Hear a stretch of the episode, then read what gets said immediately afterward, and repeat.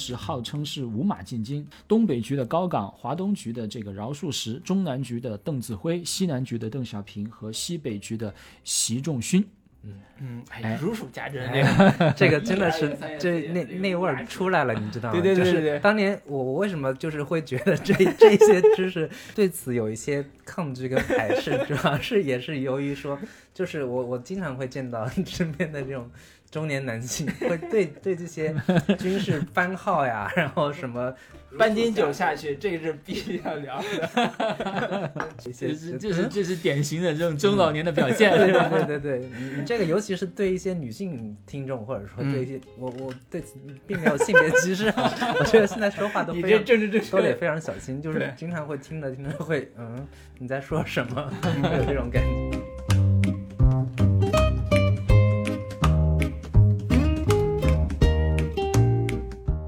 小平同志给毛主席留下比较深刻的印象，就是说，你可能不同意我的意见，但你还是能够坚决贯彻我的这种东西，而且你表现得很得力，啊，这是他跟这个毛主席的这么一些交情的一些渊源。所以在这本书里头，傅高义提屡次提到邓小平为什么能够三起三落，就在于。在第二次起落的时候，毛对于刘和邓的这个处理是不一样的。对于邓，始终是留了一手的，觉得有一天他悔改了，邓还是可以为我所用的这么一个人。像小平同志，他始终没有成为中国的一个最高元首、党的主席，他始终没有担任过这么一个职务。但他几十年的这种革命生涯中间，几起几伏，始终没有被打倒，有点像一个打不死的一个小强。大家就想，为什么就是说他能够有这样的一个政治上的一个韧性和这么一个坚持呢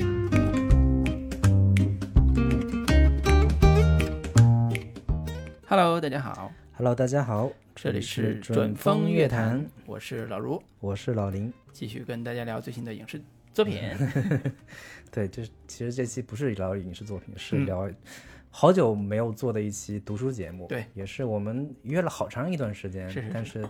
始终没有能够聚到一块儿嗯，的一期节目。就是很早之前我们就共同都也不是共同吧，不约而同都看了这、这本书，都觉得。还挺值得一聊的，是是是挺重磅的一期节目，但是始始终未能如愿那个聚到一块儿来聊。但嗯今天终于是有这个机会来把这本书好好的给大家介绍一下。对，那这本书是什么书呢？邓小平时代。嗯，邓小平时代。那今天跟我们一块儿来做这期节目的是我们的另一位主播，也是很久没有上节目的主播 老张，来给大家打个招呼。哎，Hello，大家好，好久没有出现了，又出现在书评节目里头了。哎，所以我们本期是一个读书会，对三人读书会对，啊，我们就来聊一聊这本《邓小平时代铺垫一下背景啊，就是我们为什么要来这聊这本书。嗯，首先呢，我觉得今年也是党的一百周年，党的一百年的这个奋斗史的过程中间，在我们大多数人看来，可以划分为三个阶段，就是。二一年到四九年的革命斗争时期，四九年到七六年的这个社会主义这个探索时期，以及七七年之后的这个改革开放时期，我觉得在党的几代领导人中间，好像，呃，小平同志是唯一一个他在这三个阶段都有参与、都发挥了重大作用的这么一个人物。这是这是第一个原因，要讲他这个人。第二个呢，我觉得在我们听节目的，我想大多数可能是。呃，七零、八零、九零、零零的这些年轻人，四个中 中青年，如果有五零四零的，可以跟我我们说一下想这。些人基本上都是生活在或者主要成长在这个改革开放的这种年代。嗯再往前，比如说呃四零、五零、六零后，其实他们中的很多人生经历也与改革开放这个时代是紧密相关。嗯可以说，在诸多的历代领导人中间，对我们现在听节目的，不管你是处在什么一个年龄段的一个听众而言，小平同志都是与我们的现实生活关系最为密切的这么一个领导人。嗯所以这是我们要在嗯、这样一个时间点来谈他的这么一个原因。然后为什么要选择这本书来聊小平同志呢？我觉得我们这里可能是有这么几点考虑啊。首先呢，这是呃一本在海内外都广受赞誉的一本人物传记。他呢也是由美国著名的政治学者，就是你也可以说他是官员型的这个学者，你也可以说他是学者型的官员，嗯，以一个。他的一个视角来写作的一个中国领导人的这么一个传记，而且他为了写作这本书，确确实实也花费了很多时间，做了很多采访，调查了很多这个资料，所以这本书一出来，他能够在海内外赢得广泛的赞誉，也与其这个专业性有很大关系。这是我觉得我们想要聊这本书的这种原因之一。原因之二在于呢，在我看来，它是一个有取舍、有立场的一个书，就是它不是一个把邓小平同志的这个生平事略按照各个阶段的都详细的去说一遍，它不是的。这本书更如它的中文版的名字一样，就邓小平时代。邓小平时代是什么时代呢？那我们可以简略的理解为改革开放的时代，甚至更窄义一点、明确的可以理解为是一九七八年到一九八九年，邓小平作为实际上中国最高领导人的这么一个阶段。所以，对于小平同志在四九年之前的革命斗争，以及在四九到七六年之间的这段社会主义探索时期的这种经历呢，这本书呃有写，但明显是相对没有像那个改革开放时代琢磨那么多啊，所以它是有取舍的，不是一个完整的一个嗯、呃通篇以一个嗯那个颗粒度、粗细程度贯之下来的一个人物传记，它是有取舍的。第二呢。它也是有立场的，就整体对很明显的对小平同志持赞誉比较多。那还有一个第三点，我觉得可能这个更加值得我们一说了。我觉得这本书还挺通俗的，它既有按照时间序列的人物主线，也有按照这个人物他参与的历次的这种革命斗争、政治运作的一些争乃至一些争论的一些详情也有披露，这个就能够让我们在一些官方的什么文选啊、讲话录之外。我们能够窥探到一部分权力运作的细节是怎样的，所以我觉得这本书可读性还非常强。嗯嗯，好像是既满足了这个学党史同学的需求，又满足了八卦同学的需求，二者兼备。达到了雅俗共赏的这样的一个 程度。对，但是这个傅高义其实他有他的一个呃学术背景了。对，啊，哈佛大学东亚研究研究中心，费正费正清东亚研究研中心的究中心也就是主任。对第二任主第二任第二任主任，哎第一任是费正清嘛，对第二任主任，所以他的背景其实很特殊，呃，这也是造成这本书在一出来之后，在海内外引起巨大反响的一个原因。我觉得它不是一个以国内的正统的党史背景写出来的一本啊邓小平研究著作，而是以一个在哈佛大学东亚研究中心，也就是这个研究中心其实是有一些美国背景，而且是跟美国的政府关系非常密切的一个研究机构对，啊，甚至说你可以叫它情报机构，也 不为过，在某种程度上。可以这么理解。呃。包括呃，傅高义自己也曾经在美国情报机构从事过一部分的时间，嗯做一个学术六十六十岁左右的时候做一个学术研究者，嗯，所以你知道这个视角其实是我觉得是很传奇的，对，就是为什么这样一个呃老人，这个写了这样一部反映中国改革开放四十年，甚至说以邓小平为核心的改革开放四十年这段重要的历史，嗯，啊，而且他采访的人也包括了美国总统，啊、新加坡总统、中日韩三国领导人，甚至包括我们的呃之前的江主席，嗯。他也采访过，就是整个他的朋友圈很多人很多，采访面非常广，涉及到这个领导子女啊相关的这采访细节非常多，他汇总出来这版看起来是一个事实性特别确凿，嗯，然后呢也没有引起这个国内外的对事实的争议的一部作品，我觉得这是一个非常难得的一个点。对。但其实我我我在看这本书之前有一嗯个心理历程，就是一开始其实我是拒绝的，就是我我可能是我的个人的一个阅读偏见吧，嗯，我对于伟人传记、名人传记是向来，尤其是政治名人传记是向来有一个呃比较抗拒的状态。我老觉得这一类书什么就是邓小平传也好，你喜欢看毛姆周恩雷传嘛传类似这种，我会觉得好像是一个中老年男人的一个趣味。我老觉得是老头子才会看这一类书，嗯，或者说我看这类书是不是证明我的年纪已经到了这样的一个程度了？对，但是中年男人喜欢聊的政对对治话题，对对对。然后我是因为去年年底的时候，傅高义去世了嘛，对，十二月份吧，二零二零年十二月份去世的时候，我看到各大公众号也好，或者说有一些音频节目嗯都在聊傅高义。然后也都顺带提到说这本《邓小平时代》作为他的一个代表作之一吧，嗯，非常值得一读。于是我在这样的一个好奇心的驱动之下，才找来看，看了花了一个星期时间，嗯确实是有一种。呃，如饥似渴的整 整个的阅读过程是还，还还让我挺、挺挺跟跟我以前看过的类似的这种人物传记的书还挺不一样的，也让我真真切切的重新接触到了整个邓小平时代，从这个四九年前一直到改革开放这整个一段历程，嗯，让我重新触摸到了，我用一个词来形容叫历史的细节，嗯，就是以往我们在上学的时候不是有。邓小平理论那样对那么一个课程嘛，就是因为学了这个课程之后，就会觉得，哦，这个这个东西可能就是全为了考试用的啊，对，全是考试用的，非常枯燥的一些概念，或者说口号型的一些一些标语性的东西。但是你在看完这本书之后，可能会对于你以往学过的所谓的历史课程，会有一个新的一个认识跟理解吧。对我跟你的感受很像，就是为什么我们中年人要开始看《邓小平时代》，是因为我们需要用成年人的眼光重新思考，嗯。我们过去到底发生了什么。是，这也是我在也跟你的经历非常像，就是不约而同在傅高义去世的之后，很快找到这本书看了一遍，因为我之前对政治书我也不感兴趣，嗯，但是他这本书给我的一个启发就是，也许我们对过去还不够了解，嗯，也许我们对自己经历过的，比如说我三十多岁，这三十多年来，我们也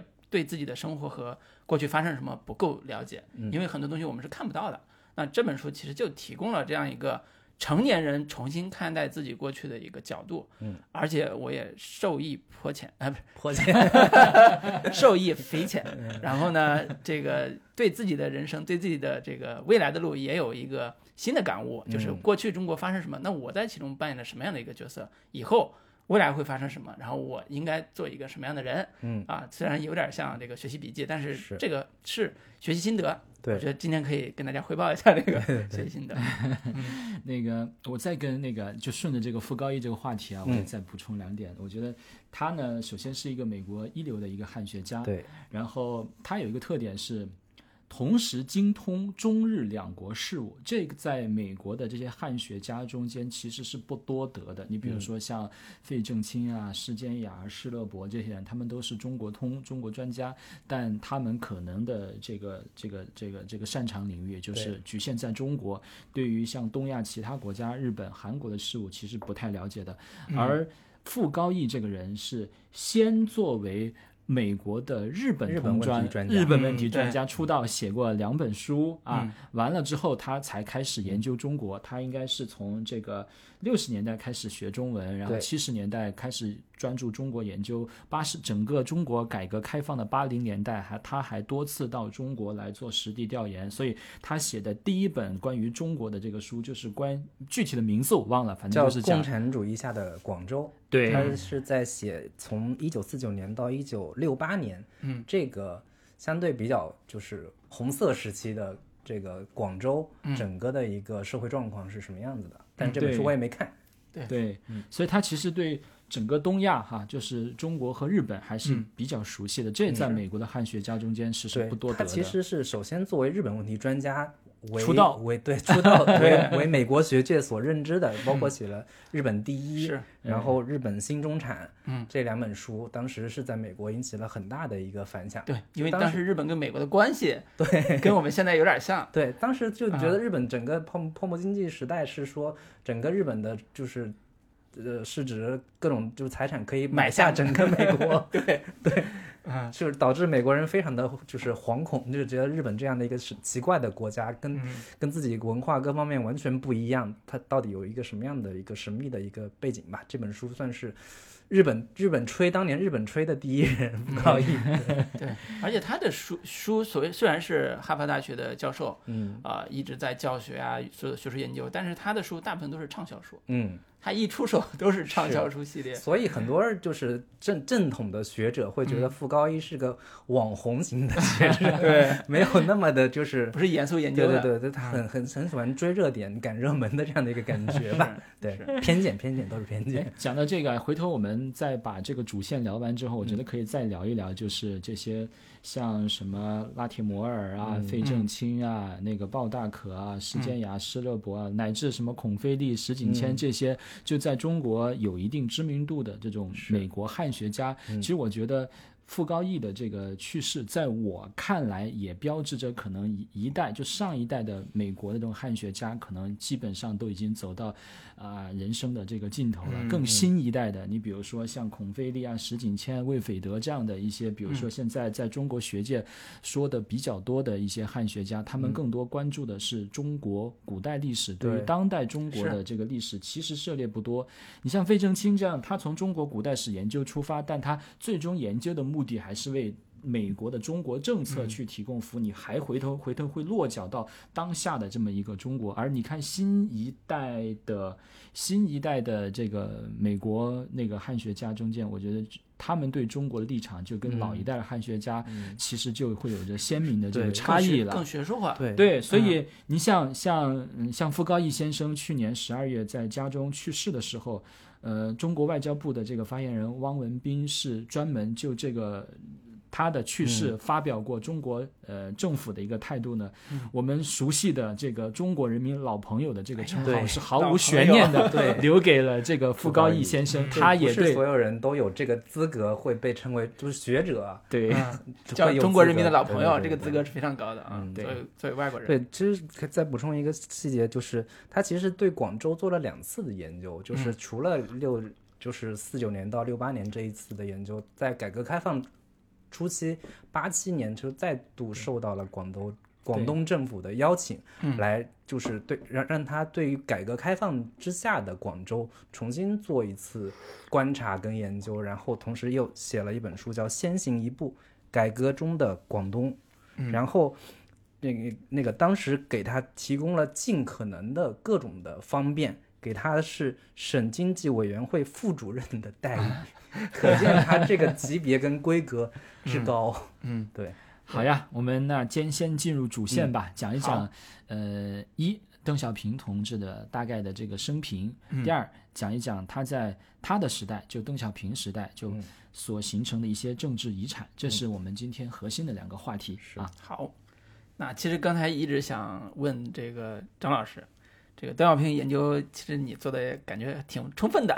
然后其实从前面这一段就是聊天，我们也可以看出，张老师是作为这个历史问题研究爱好者，或者说这类政治民间爱好者，对，就是名人传记的一个非常有兴趣的一个一个一个中年男子。对我俩都算是说，忽然人到中年之后，有一点说想要回到自己。当或者说整个成长历程过程之下，说我们当年的到到底具体的历史背景是怎么回事儿？他们当时会有一些什么样的一些细节，在我们在在年轻年少的时候经历的过程当中，可能是感受不到的。现在我们想要重新回到那个年代背景之下，看看当年到底具体发生了什么，这些东西又是怎么影响我们的？是，但是张总确实是有过来人，有有一种站在更高的维度，有一种宏观的视角去。观察 或者回望那段历史的这样的，主要是那个卢老师、林老师两位始终是倔强的，要抓住青春的尾巴，所以就不愿意阅读 这些中老年的喜欢读的这种典型的书目。像像像我上大学的时候就喜欢读这些东西，所以就没有什么思想包袱啊。那我讲讲就是那个小平同志的大概的一个经历吧，然后大家广为人知的一些东西就不说或列过去，就就简单说啊。嗯，他一九零四年啊，四川广安啊，这个大家都知道。呃，讲一点这种有趣的事情吧，比如说，大家一般都会亲切的叫他小平或者小平同志，但是他的本名叫什么呢？可能这个就大多数人不会知道了。按照这本书里的这个作者的考证，就是小平同志父亲给他起的名字叫做邓先胜，嗯，啊，祖先的先，圣人的圣。后来他进私塾的时候，私塾先生是与他父亲同辈的一个远房亲戚。后来他觉得这个先生这个名字起得太大，就给嗯小平起了一个另外起了一个名字，叫做邓希贤，希望的希啊，那个贤者的贤，贤达的贤。小平同志在那个私塾和那个读县立高中时期，包括去法国勤工俭学时，都用的是邓希贤的名字。而到了法国，也主要用这个名字。后来，小平同志应该是一九一九年的大概呃下半年吧，到二零年的这个十月，在重庆的赴法勤工俭学预备学校预读了，应该读了一年的预科。二零年的十月，从上海坐船出发去法国，一个月之后到达法国。然后在法国期间，他也主要用的是邓希贤的名字，而。他在二六年去苏联的时候，使用了一个叫做克列佐夫的俄国人的名字，这个可能大家就觉得哎挺好玩的，哎，那个小平同志还有一个俄文名字，哎，且慢，哎，这个俄文名字其实还不是他在俄国时期主要用的名字，是他初次去俄国时去去登记材料时所用。他在俄国主要用的叫做是一个叫做。伊万·谢尔盖耶维奇·多佐罗夫这样一个名字，就更加符合我们中国人对俄罗斯的这些名字的 这些特征了啊！什么伊万，什么维奇，什么夫啊，所以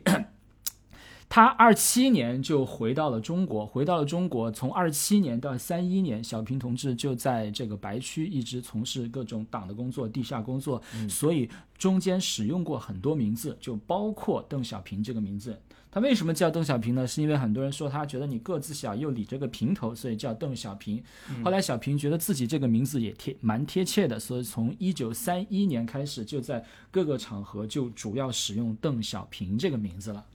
啊，这个名字来历还挺 深的，尤其在俄国这段经历。对，呃，其实是二七年到莫斯科中山大学学了一年的。国际共产运动史，对，二六年，二六年去，二七年回，对对对，算是精英班，对吧？培养未来共产主义接班人的这个，对，这个中山大学。对，我们一般就是对于就邓小平整个生平，我们会用一个词来形容嘛，就叫三起三落嘛。对，但其实具体三起三落是怎么回事呢？我在看完看这本书之前，我其实是没有太。太清楚概念，我甚至也不太知道具体是哪三起哪三落。嗯，只我我甚至都觉得这以前真是没听父辈讲过这个事儿。嗯，我相信很多父辈也未必真的完全了解具体三起三落是哪三起哪三落，具体在哪个年代背景是怎么样的。对我我们顶多会觉得说三起三落，只能说形容这个人是个经历非常曲折，人生非常传奇，然后那个。性格非常坚韧、百折不挠的这样的一个一个人的一个标签吧，但是具体是怎么回事儿，其实是很多我相信很多听众也是不太清楚的。张老师可以就着这个三起三落的这样的一个概念，然后以及邓小平的整个生平脉络，以以这个为为一个轴心吧，来给大家介绍一下邓小平的整个一个生平。嗯。哎，好，在讲到这个具体的三起三落的之前呢，我先花几分钟时间把小平同志从那个去法国干了些啥，然后到回国，然后再到三一年的第一起落之前，又花几分钟简单的梳理一下。嗯，小平同志呢，出生在一个算是一个地主家庭，然后不是那种那个平民的这个子弟，所以在那个时间时间段上，他才能够有机会去赴法勤工俭学，因为那个也是要考考试选拔，而且也不完全是就是说什么商会啊公费的，家里也需要去出点钱的。对，而且在他们这一波的这个赴法勤工俭学的这个学生中间，其实是出了后来非常多的这种革命家的，比如说周恩来、陈毅、李富春、李维汉、蔡和森、啊聂荣臻等一大批后来中共各个时期的这个领导干部，都曾有过赴法呃勤工俭学的这么一个经历。而为什么会讲到这个赴法的这个勤工俭学呢？因为一战的时候，因为呃，法国人嘛，那法国自己的这种壮龄这个男子大量的上战场去了嘛，所以中国就以派遣华工去做一些这种工厂劳务，或者是说战地的这个后勤的一些工作，来体现中国作为协约国参战方的这么一个角色。所以战后呢，法国因为有死了很多人，所以其实还缺很多这种这种工作劳动力，所以那个时候就应该他们那一波去的是应该有八百多个那个川渝的这个重庆子，呃就是那个巴蜀子弟去到了、去到了那个法国嘛。一开始去的时候还说要呃勤工俭学，对结果后来呢，主要去上大学去了。结果后来呢就主要去主要是勤工没有主要勤工去了，对上学也是上的一个中学。对本来因为一一九年就二零年那个一战已经结束了，所以嗯大量的这种法国军人已经复员了，所以原本空缺的这个社会就业岗位就被大量的这种法国人所嗯给。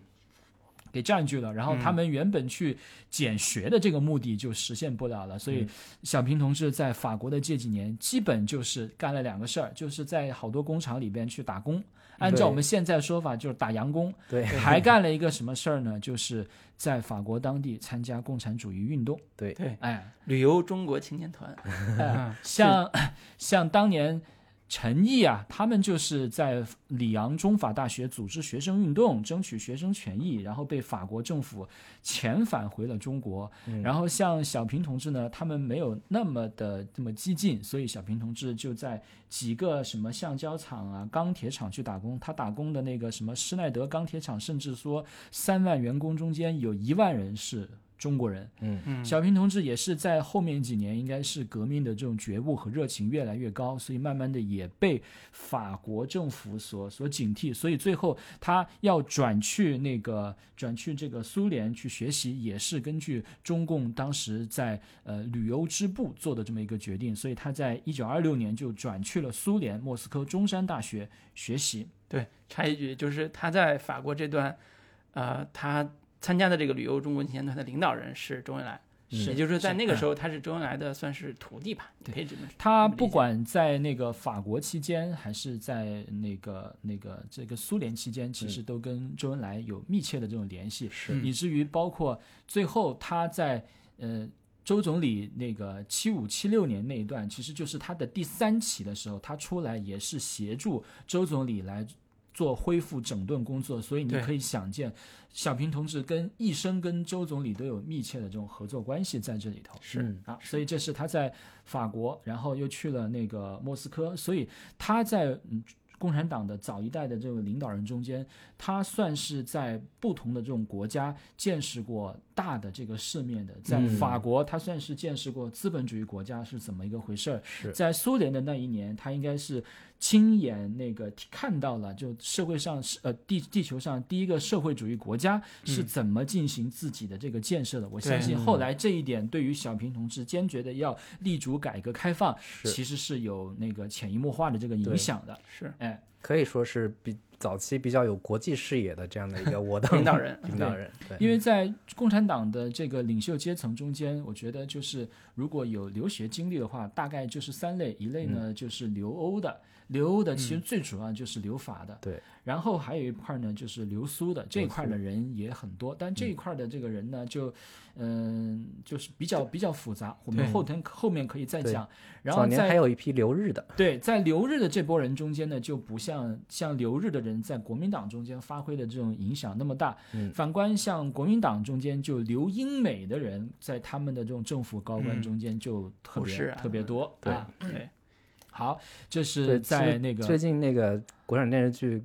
呃，《觉醒年代》里面就是两个是留日为背景的李大钊、陈独秀，对他们他们两个人的一个生平经历。啊，你讲到讲到李大钊、陈独秀，他们都是共我党早期的这么一个领袖。我党早期还有一个领袖叫李立三，嗯，李立三呢也是留法的这个啊。啊勤工俭学派，连上了，连上了。对，再回头再说啊，就是二七年的那个时候呢，就是在他在莫斯科中山大学做了不到一年的这个学习，那时候根据共产国际的这个指示，然后那个时候共产国际跟冯玉祥走得比较近，他们就选派了一些、选派了一些那个中国籍战同志，然后回到中国来帮助冯玉祥往这个苏俄化的这种方向去发展。他们应该大概是二二七二二二七年的什么时候？反正回来之后，他们准备去筹建这种西安的，就类似在西安要帮冯玉祥建一个黄埔军校这么一个学校，但短短几个月，后来因为二七年的四月，不是那啥，那个蒋介石作为蒋介石。国民党右派，嗯他首先就跟共产党分裂了，然后那个对共产党进行对我党进行这种各种追杀，然后到那个接着，然后接着嗯汪精卫所代表的国民党左派也跟共产党那个分裂了。那个时候呢，冯玉祥他公开的这个立场呢，也是说要跟国民政府走在一起，所以他把他呃帐下的就算是这些得到来帮助他的共产党员和共产国际的人，他没有像那个蒋介石、汪精卫那样那种这种极端的方式，他是把这些人都礼送出自己的控制区，所以所以。小平同志在二七年离开了这个西安之后呢，他先到了武汉，嗯，然后在武汉，中共召开了著名的八七会议。然后因为跟周恩来的这种关系，周恩来推荐小平同志，他以书记员的这个身份参与了这个八七会议。随后，小平又再转到了呃上海，上海过去。对。从二七年在到白区参加地下工作，哎，在白区参加工作，而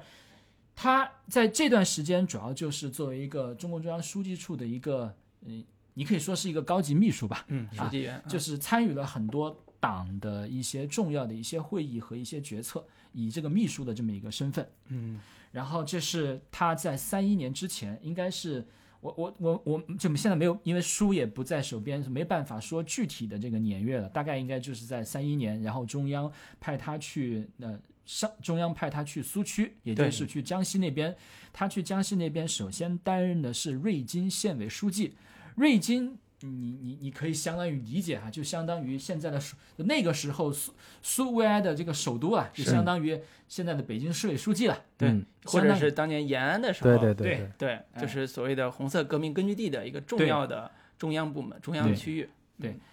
他的这个第一次起和落呢，其实就发生在这几年，应该是在三一年的这个时候，应该毛主席那个时候在中央的这个权力斗争中间呢，他是作为一个。应该怎么说呢？他作为一个军事领导人，他还不是政治领导人，所以毛主席在那个阶段有一阵子是是是被其他人所排挤的。对，啊毛主席现在那时候正在井冈山建立革命根据地。哎，是排挤的。然后呢，毛主席那个时候呢，就一度是就赋闲了，然后那个时候他就跑到了这个福建去，跟福建的那个省委书记罗明会走得比较近，所以那个时候党中央有一次反罗明的一个路线斗争，在这个斗争中间，小平同志其实就会就就就就从县委书记的位置上就被被被被整了，挨整了，这是他的。第一次落吧，啊，从县委书记被挨整了下来，但其实这一次落呢，时间就是还不是这不是这么单单的，还有后面一次，就是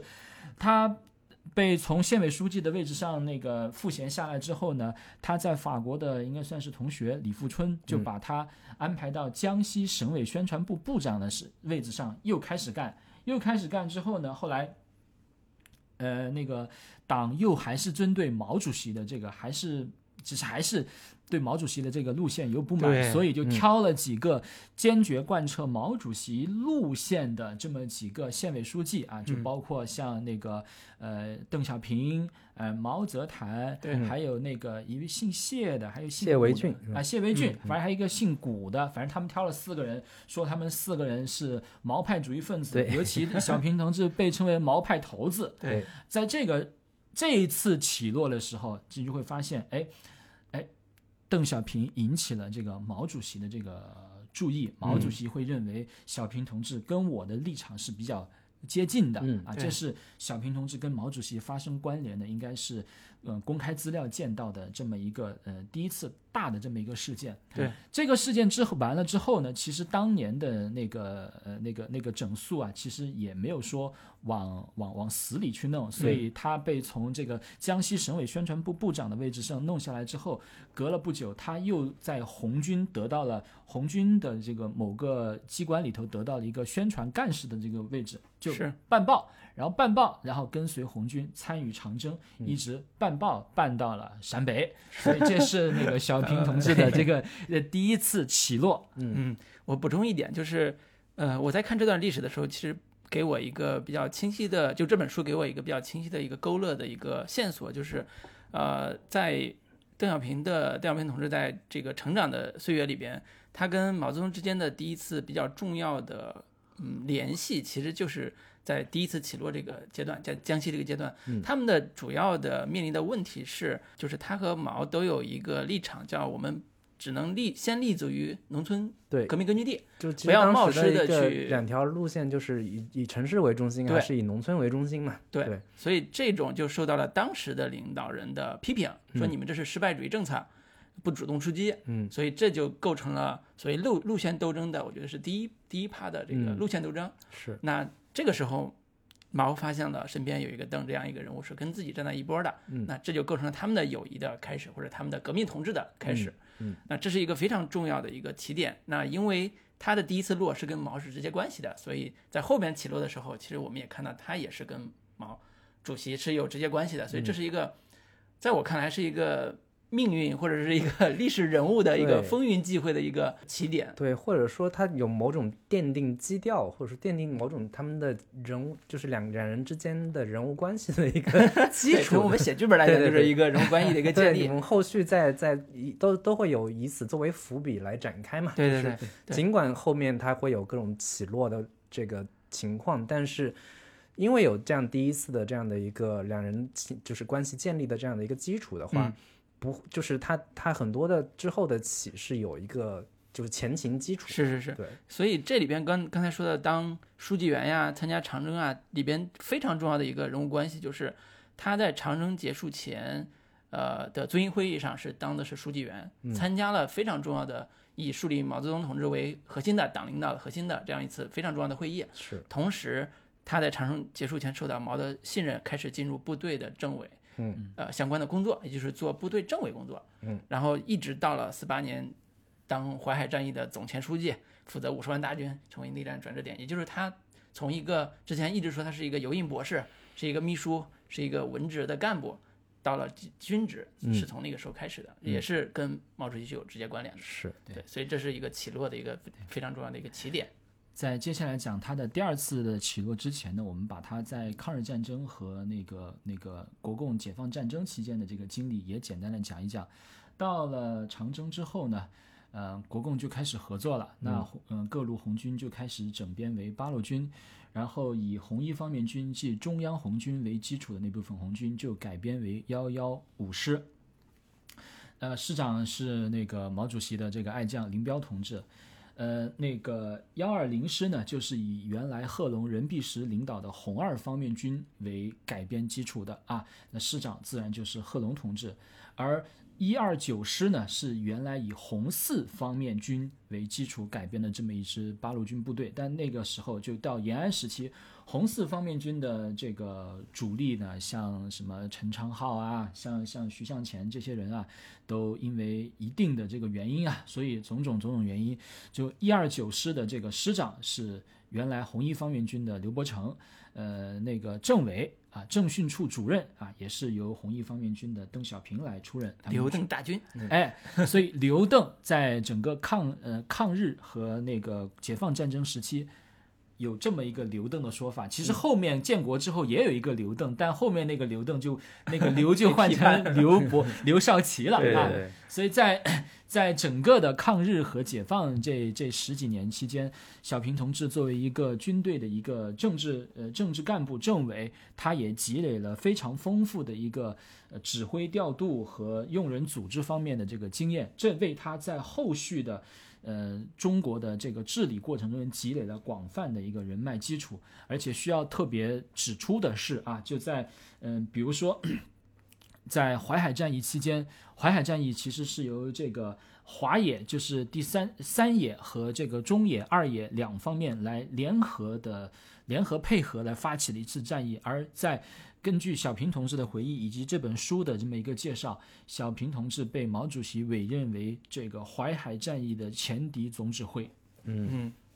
也可以想见，他不仅仅是有政治方面的这种工作，在军队决策方面也是非常富有经验的啊。所以，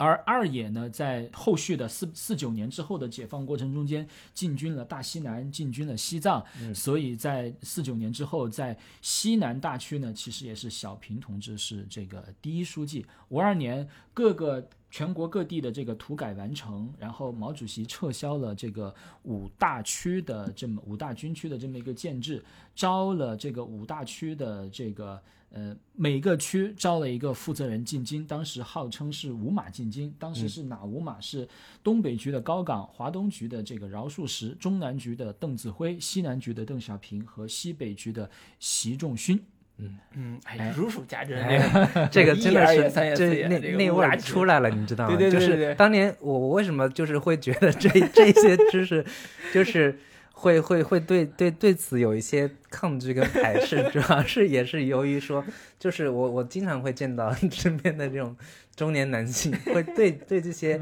军事番号呀，然后什么哪个军哪一路是怎么整编出来的，领导人又是谁，如数家珍。下去，这个是必须要聊。的。呃，确实，现在会觉得哦，这是确实是一个非常有意思的一些就是是。军事知识啊，但当年会确实会有一些这是这是典型的这种中老年的表现。对对对对对，你你这个尤其是对一些女性听众，或者说对一些、我我对此并没有性别歧视啊，我觉得现在说话都政治正确都得非常小心，就是经常会听着听着会嗯你在说什么，会有这种感觉。对，是所以再接着讲啊，嗯接着讲就是。在小平同志呃进到了北京之后呢，他应该是担任过国务院副总理、中共中央书记处的这个总书记。按照这本书的说法，在一九五六年八大之后，邓小平同应该是在中国排第六的领导人。嗯，你们说一说排他之前的大概是谁？记忆力不好，毛毛周。呃呃，毛泽东、毛泽东、朱德、对。周恩来、刘少奇、陈云、邓小平，所以在这里头出现了一个名字了，陈云。对陈云在后面改革开放的这个年代，与小平同志也是有诸多的这个关联，包括在这本书里头，我你可以想觉得这个排位政治，这个确实是我党 一大一大嗯特色。就是我我们以前看就是新闻联播的时候对，就这个排名念就是按什么顺序念出来，是一个非常。有有学问、非常讲究的一个事情。这里边呃提到陈云也是在《邓小平时代》这本书里边浓墨重彩写，在改革开放这个时间点里边，呃，因为陈云是有经济工作的这个对这个经历的，嗯。啊、然后在大城市里边做过很多金融相关的工作，抓经济抓得特别好，嗯，在党内也非常有口碑，所以在后期改革开放的时候，呃，不管是两人的协作、争论和啊互相的这个有一些不同的看法，嗯。都会对中国改革开放起了非常重要的一个作用。我觉得改开之后，就是整个的一个经济路线吧，嗯其实都会、都是主要还是围绕着陈云跟邓小平，就是这这两位领导人各自有不同的对于改就是改革开放的一些呃路线跟想法吧。对会会不断的有一些交织。嗯关于陈云同志，我这里简单提一点，其实，在一九五六年之前，陈云在党内的这种地位是比邓小平同志要高很多的。嗯，但从这个五六十年代之后，慢慢的就开始了有了一些变化。回头这个我们可以在后面一个趴继续说。是然后，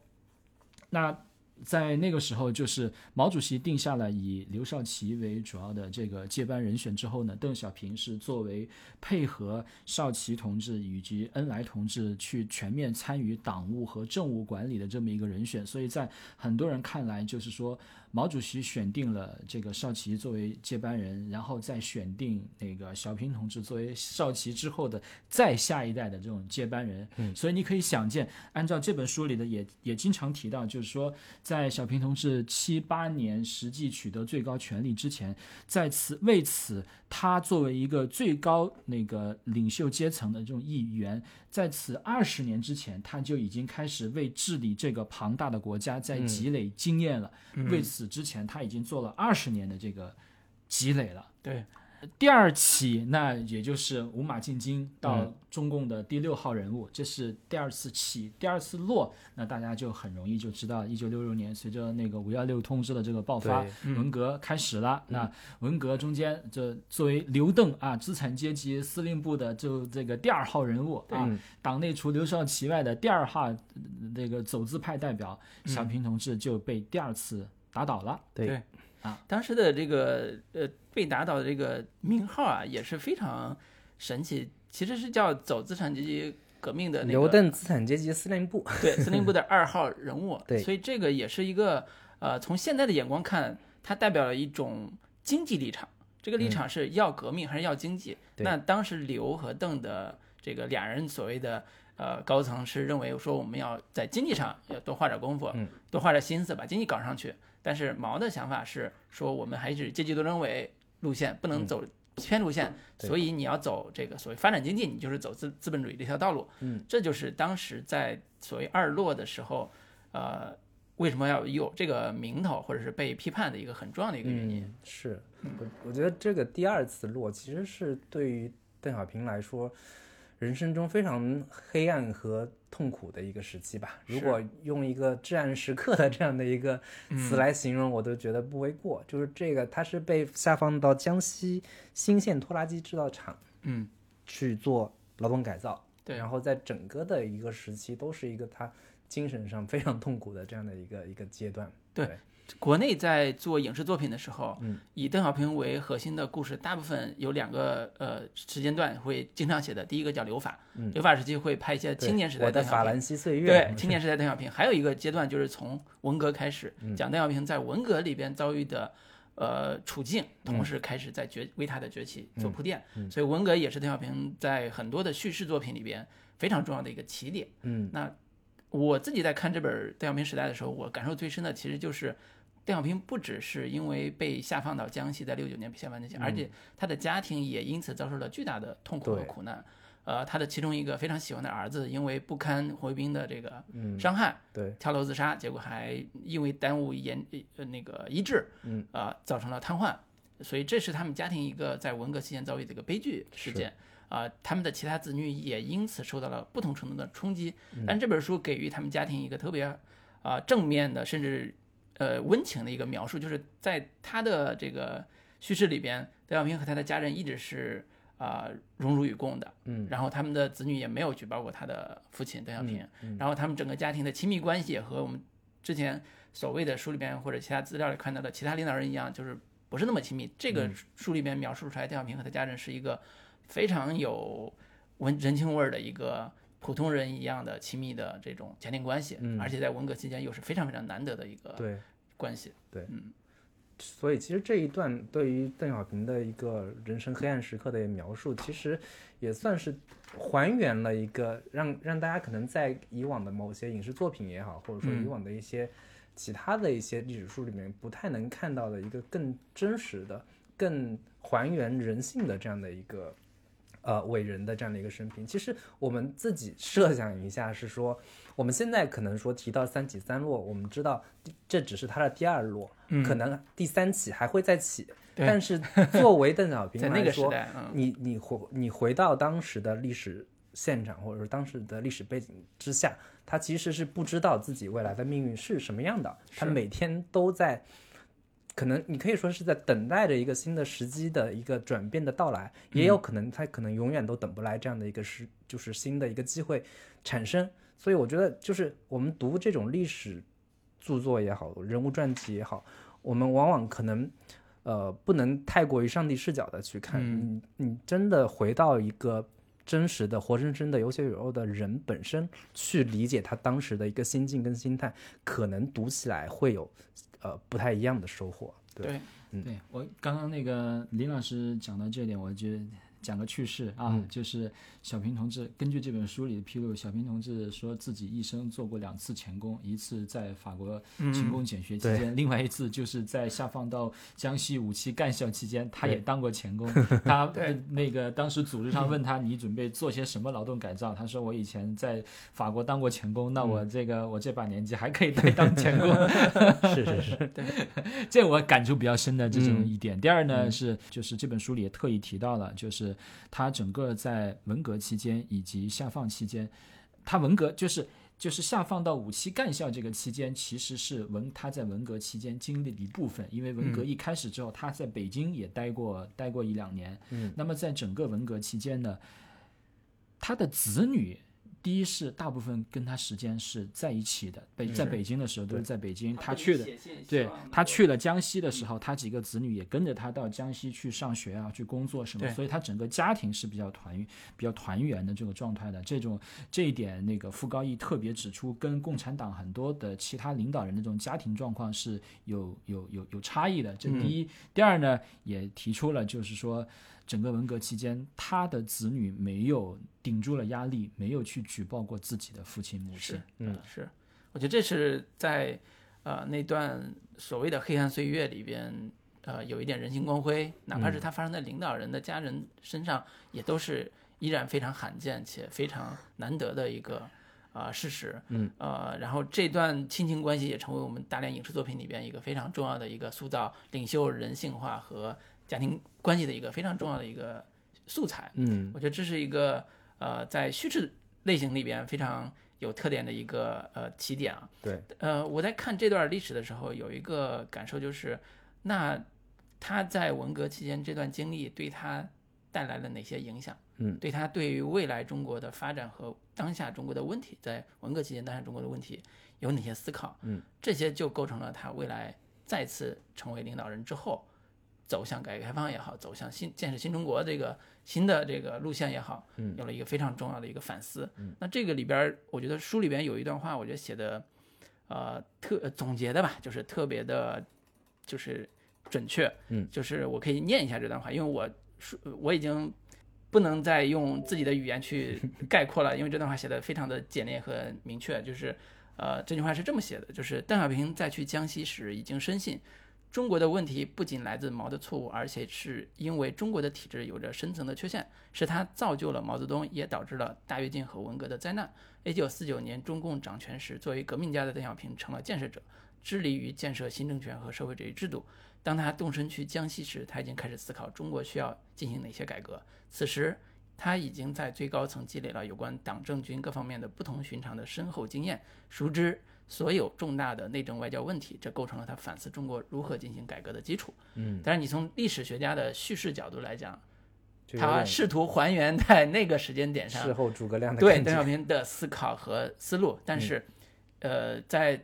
用他自己的话说，邓小平在那个时间没有留下任何的只言片语，嗯就是他他在那个时代，就是文革时代，也没有留下他的思考到底是怎样的。嗯这是一个傅高呃傅高义这样一个研究历史、研究邓小平的这样一个学者，在这个时间点上写下来对那个时候邓小平的一个回顾和思考。嗯，对我我就补充这一点。嗯嗯，那我们接着讲他的第三次起落吧。对第三次起落其实就刚刚刚跟我们讲到了七十年代去武器干校，比较接近了。大家都知道，那个七一年九月十三号，我们的林副统帅就呃发生了这个一点一点变化。坠机事件，对，九幺三事件简直九幺三啊，摔摔在那个蒙古国的温都尔汗啊。嗯，其实那个地方我都这这这，我觉得在我的一我还了解很多的蒙古的这个历史，但其实温都尔汗这个地方，我觉得就仅仅跟林副统帅的这个坠机有关，其他我想不到在哪个点上可以想到这个、这个地名啊。这七一年九月完了，那其实毛毛主席那个时候也非常痛苦，因为经历了两次的这个选择接班人，然后又自己否定这么一个过程，所以是非常痛苦。这时候毛主席又想到了在江西的这个邓小平，但对但我们注意到那个小平同志回京其实是在七三年的这个下半年，所以就是说两年之后。毛主席才把小平同志召回去北京。对嗯按照这个书里的说法是，七四年春天啊，那个毛主席派小平同志去代表中国参加联合国大会，然后七四年的十月份才正式委任小平同志出任国务院的这种副总理。所以，嗯，从七四就整个七四年的四季度到整呃到七五年到七五年，嗯。到七五年整个七五年，因他应该再次被打倒，应该也是在七五年底还是七76年年七六年啊七六年，所以他又有了大概十五到十六个月的这么一个一段掌权的这么一个时期。当然，在这段期间，周总理是国务院的这个总理嘛，因为我们刚刚讲到这个周恩来跟邓小平是多年的这么一个相识和合作关系，而且他们俩在治国的这种理念上是比较接近的，就是要。呃，恢复整顿要转到以经济建设，而不是以这个阶级斗争为核心的这个路线上来。所以在这段期间，小平同志还是做了非常多的，比如说把当年的一些呃过于政治化的一些路线措施给停止，然后把一些在文革最严重的那些年，文革最严重的那几年是六六年到六八这三年受到整肃的一些老干部又重新恢复启用。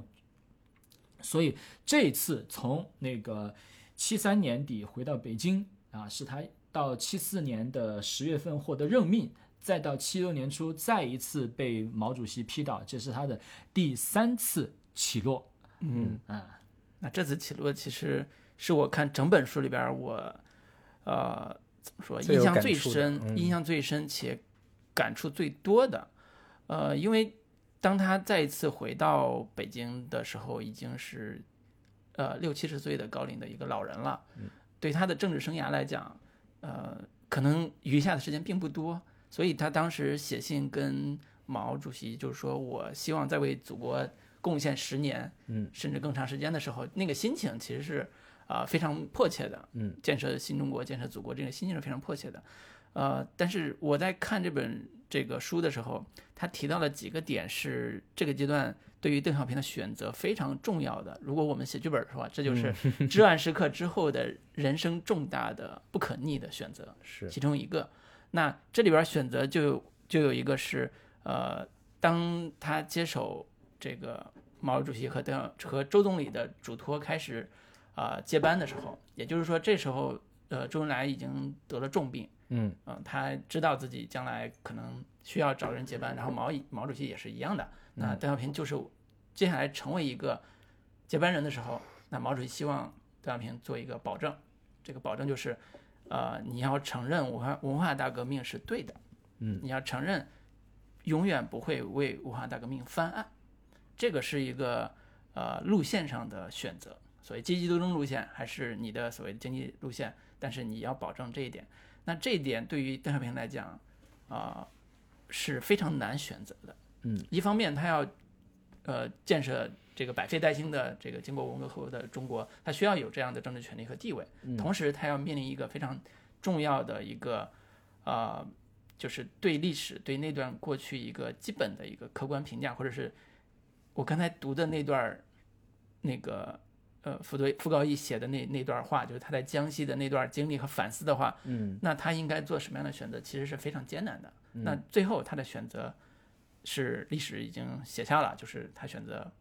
沉默。做检讨的时候，也不正面去允诺说，我觉得你做的文化大革命是对的。我觉得这一点对于一个政治家来讲当然是艰难的，但是对于所有人来讲依然是非常艰难的。嗯，你在一个高压的环境下去做这样一个选择，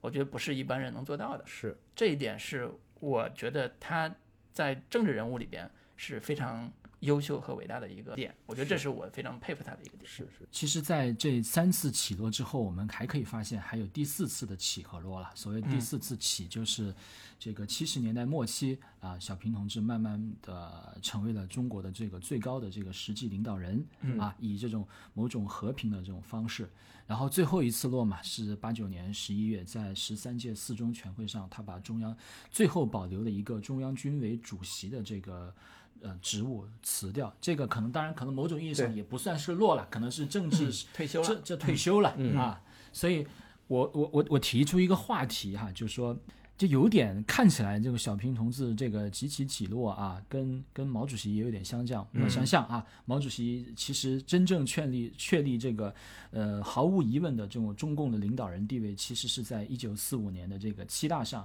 嗯，可在此之前的二十年，毛主席自己也是几起起落啊。毛主席的这种几起起落，不是我们本次要聊的话题。但是我们就在想，为什么像小平同志，嗯，他不？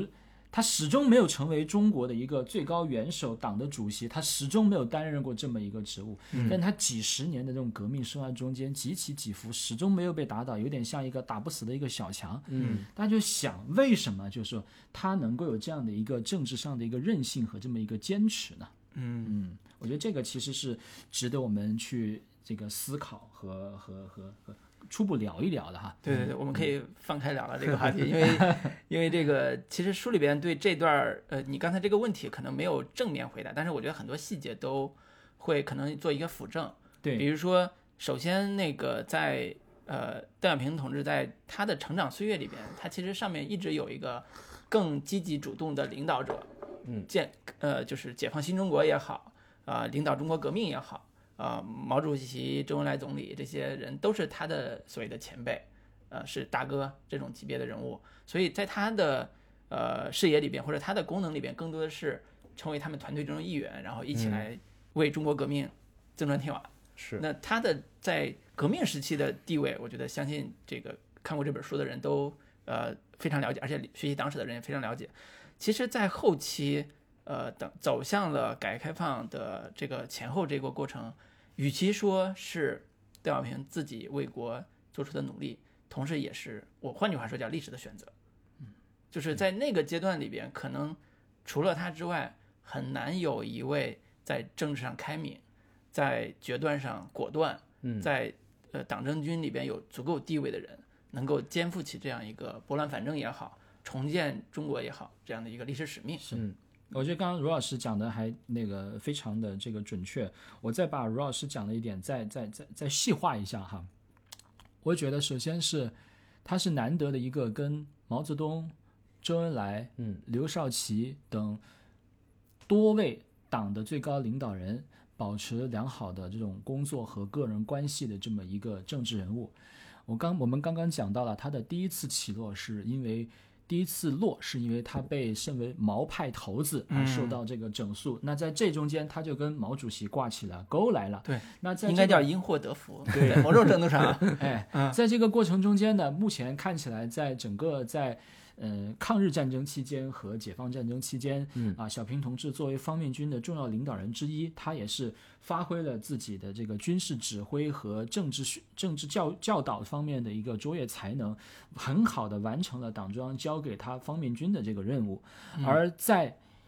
我具体我们可以来再来讲一讲，就是说，嗯，在建国之后，他与毛主席的这种渊源关系吧。嗯，首先，嗯，我自己觉得看完这本书，呃，毛主席会认为小平同志年纪相对比较年轻，而且实干能力比较强，可以去辅佐少奇同志来主持中央的党务，辅佐恩来周恩来同志去主持中央的这个政务，而且可以作为他们的后备考察人选，这是第一。第二呢，在这个毛主席几次与这个呃少奇、恩来有分歧的这个呃这个这个事件当中，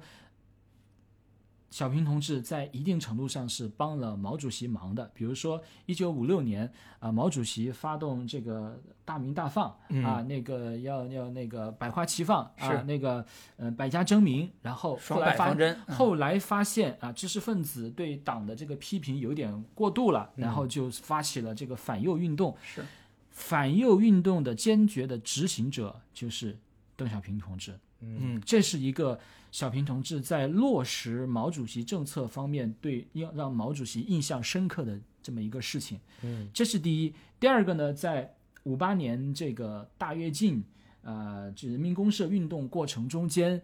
呃，少奇同志其实是较早的跟毛主席产生了这个分歧的。嗯而呃，那个小平同志作为刘少奇的主要助手，他在毛和刘之间其实是有一定的这个纠结的。最后，他选择是在毛说服呃刘说服不了毛之后，他坚决去执行毛的一些政策主张，这个也是给毛主席留下比较深刻印象的。我这一点再岔开来看哈，虽然我们说我们今天主要是讲这个邓小平同志，但你会发现这个邓的一生是离不开毛这样一个主要人物的。我们站在现在这个时间点，我们可能没法体会这个呃大跃进、人民公社这个事情是怎么一回事，但是在当时的那个年代，毛主席对这两个事情是非常非常看重的。嗯，是五六年，五六年中苏产产生分裂，赫鲁晓夫在苏共二十大之后公开的比较激烈的批评了毛之后，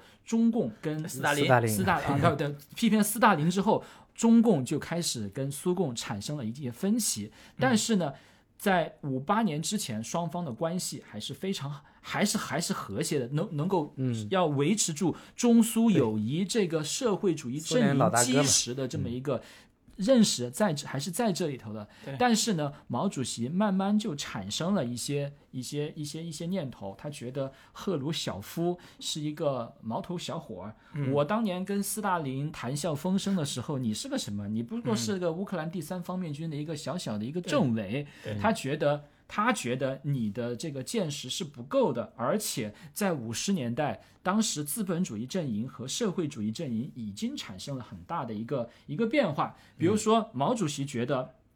那个时候，苏联的那个那个卫星也上天了，嗯核武器也出来了。那个时候，毛主席就觉得，哎，应该是东风压倒西风了。那这个时候，我们应该向全世界去输出这个武装革命。但是苏联人不这么认为，赫鲁晓夫觉得，啊，我们都进入一个核大战的一个时代，也试图以战争方式去解决社会主义革命这个问题，已经是一个承受不起的这么一个方案选择。所以苏联他们要觉得要搞。要搞什么呢？要搞和平路线的斗争、啊，要搞一包括他指挥这个西欧各国的共产党要走议会和平路线，所以中苏两国就产生了分歧。毛主席就特别的看重、看重说，我我在领导共产主义运动方面，我是一个权威。对但这个时候呢，中国的经济基础又跟不上苏联，所以这个时候，以至于毛主席说，我们中国在社会主义阵营，我们是一个政治大国，但我们还不是一个军事大国，所以毛主席特别看重说，搞大跃进，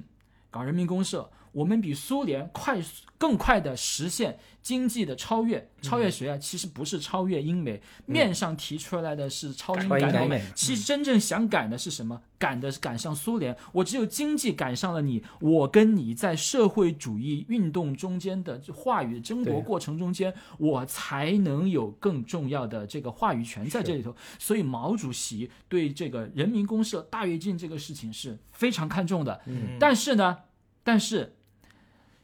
在 那个时候，就是很多的那个亚洲共产党或者是呃欧洲的共产党国家，他们都曾经说，哎，我们是不是也要学中国搞一搞这个人民公社啊，搞搞这个搞搞这个大跃进啊？但是苏联一直不表态，因为苏、最后赫鲁晓夫他又不不想跟中国完全把关系搞僵，所以有记者问到赫鲁晓夫你怎么去评价人民公社这个事情的时候，他说我们苏联在二零年代实验过这个东西，后来被证明是失败的。他不想直接的评论中国，他就说我们当年做过这么一件事情。我刚刚讲了这么一系列噼里啪啦的事情，我想要说的就是说，毛主席把大跃进和人民公社看得非常非常之重，所以他不容得别人在这个点上来挑战他的权威，而小平同志恰恰在这个点上表达过自己的意见之后，又选择了执行毛主席毛主席的意见，这一点我认为是给毛主席留下非常深刻的印象的。那么第三点就是。从那个五九年到六三年，中苏两国就进行了长达多年的大论战中苏，内战，论战，论战。这论战中间的就是隔邓小平空喊话，论小平同志作为一个著名的一个笔杆子，就写写了这个所谓我党历史上的这个九评，就是跟苏联连续发了九篇文章批判苏修，对，然后最后。最后，小平同志一九六三年还赴莫斯科参加世界共产主义大会，当面代表中共义正言辞地批判了这个苏共的修正主义主张。嗯，而那次据说毛主席对小平同志的这在莫斯科的表现非常满意。小平同志回国的时候，毛主席亲自到机机场去接接他，嗯去接他。所以这是这是小平同志给毛主席留下比较深刻的印象，就是说你可能不同意我的意见，但你还是能够坚决贯彻我的这种东西，而且你表现的很得力。啊，这是他跟这个毛主席的这么一些交情的一些渊源，所以在这本书里头，傅高义提屡次提到邓小平为什么能够三起三落，就在于在第二次起落的时候，毛对于刘和邓的这个处理是不一样的。对于邓始终是留了一手的，觉得有一天他悔改了，邓还是可以为我所用的这么一个人。嗯，所以这是一个大的一个前提，就在毛主席那个享有高度权威的那个时代，嗯，邓是以这样的方式来保持他跟毛的关系。那我们刚刚跟周的这种关系就不用讲了，当年在欧洲的时候，后来在那个苏中央苏在上海搞那个白区的时候，以及后面的五十年代、七十年代，他多次跟外交的对工作都是他多次跟周总理一起配合，这种不用讲了。所以最后周总理把那个小平同志。江苏呃江西叫出来，以及在很多问题上授权给小平同志去做，这是与他们的这种渊源是分不开的。嗯，那么这里再讲，他其实跟少奇同志也有比较深的这个这个合作关系，就包括啊，包括像呃。最初在大跃最评价这个大跃进啊人民公社的这个时候，其实小平同志最初跟刘少奇同志意见是大体也是比较接近的。那个四清六四年的四清运动，以及六六年文革刚开始的时候派各个工作组进入学校的政策上，小平都跟少奇同志是保持一致的。所以你可以你可以你可以想见，他跟中国当时的主要领导人都有合作点，都有共识，所以这是第一。我认为他跟毛、周、刘都有深厚的关系。第二呢，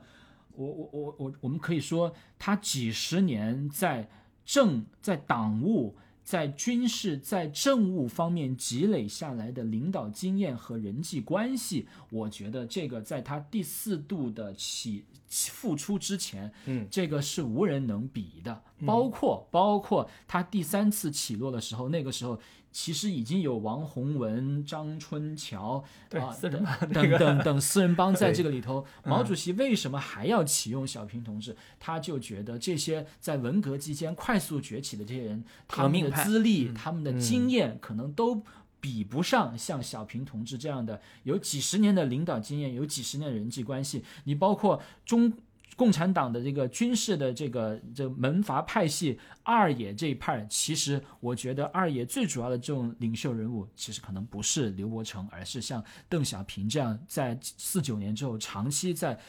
党的高层保持这种影响力的这么一个人物，因为我们知道刘伯承在一九五八年的时候，实际上就因为教条主义，刘伯承跟粟裕都已经被打倒了的。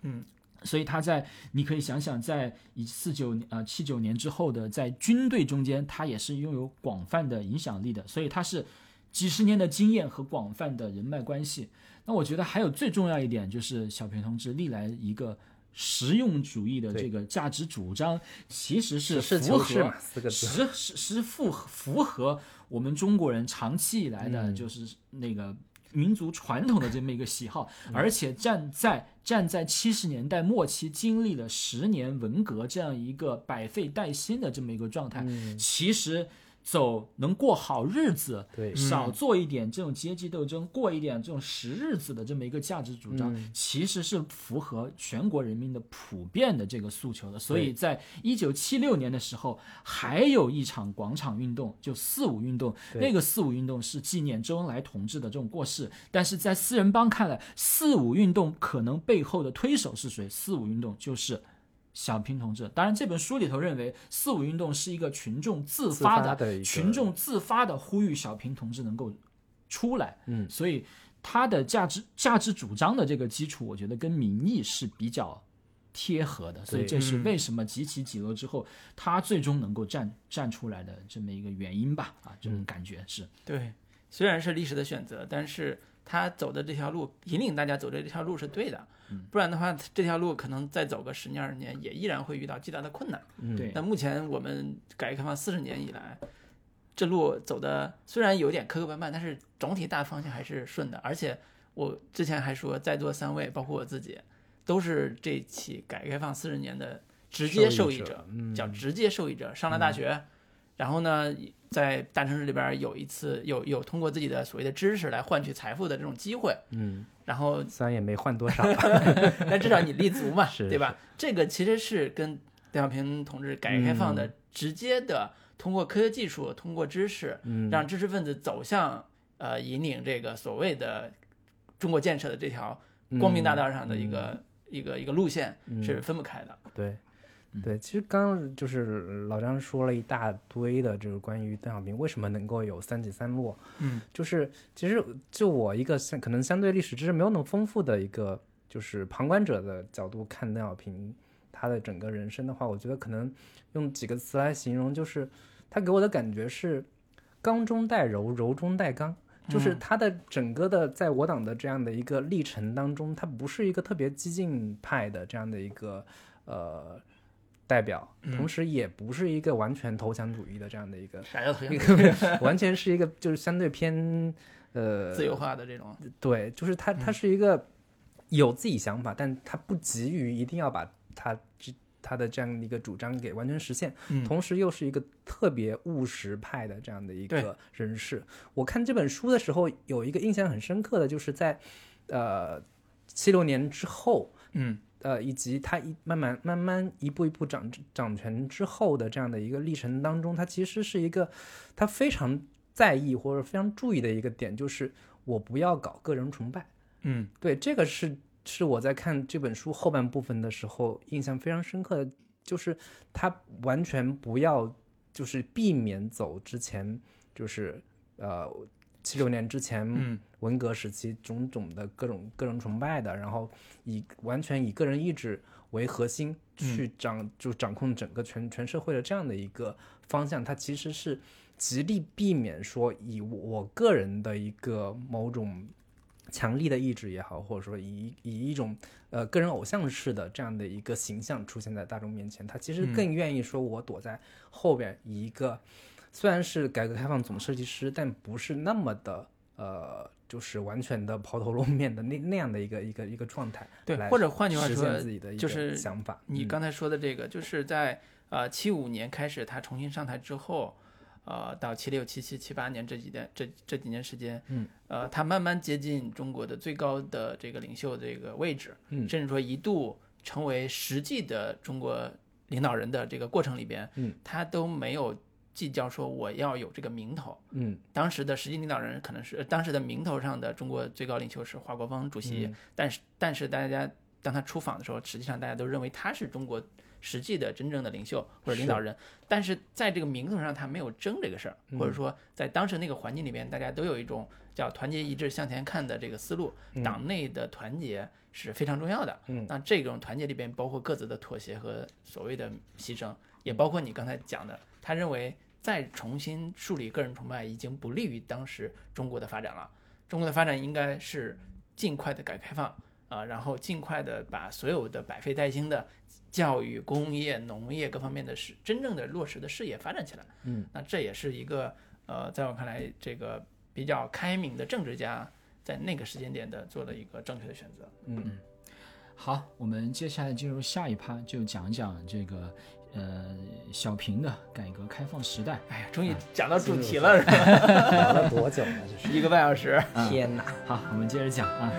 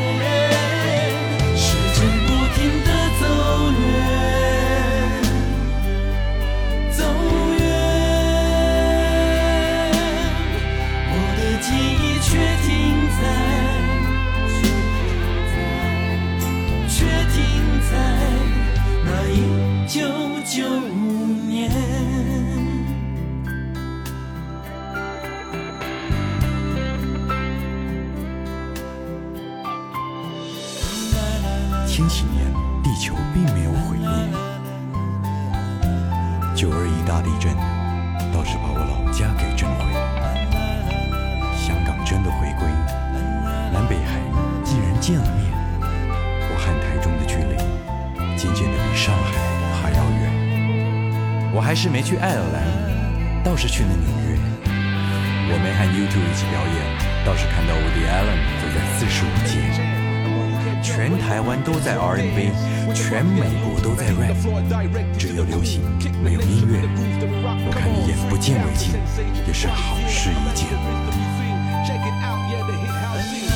我没成为你以为的那个人，真的很抱歉。我想我上辈子是国父，下辈子是王子，这辈子最好安分一点。天才就怕不够天才，坏又不够坏，天天都想离开。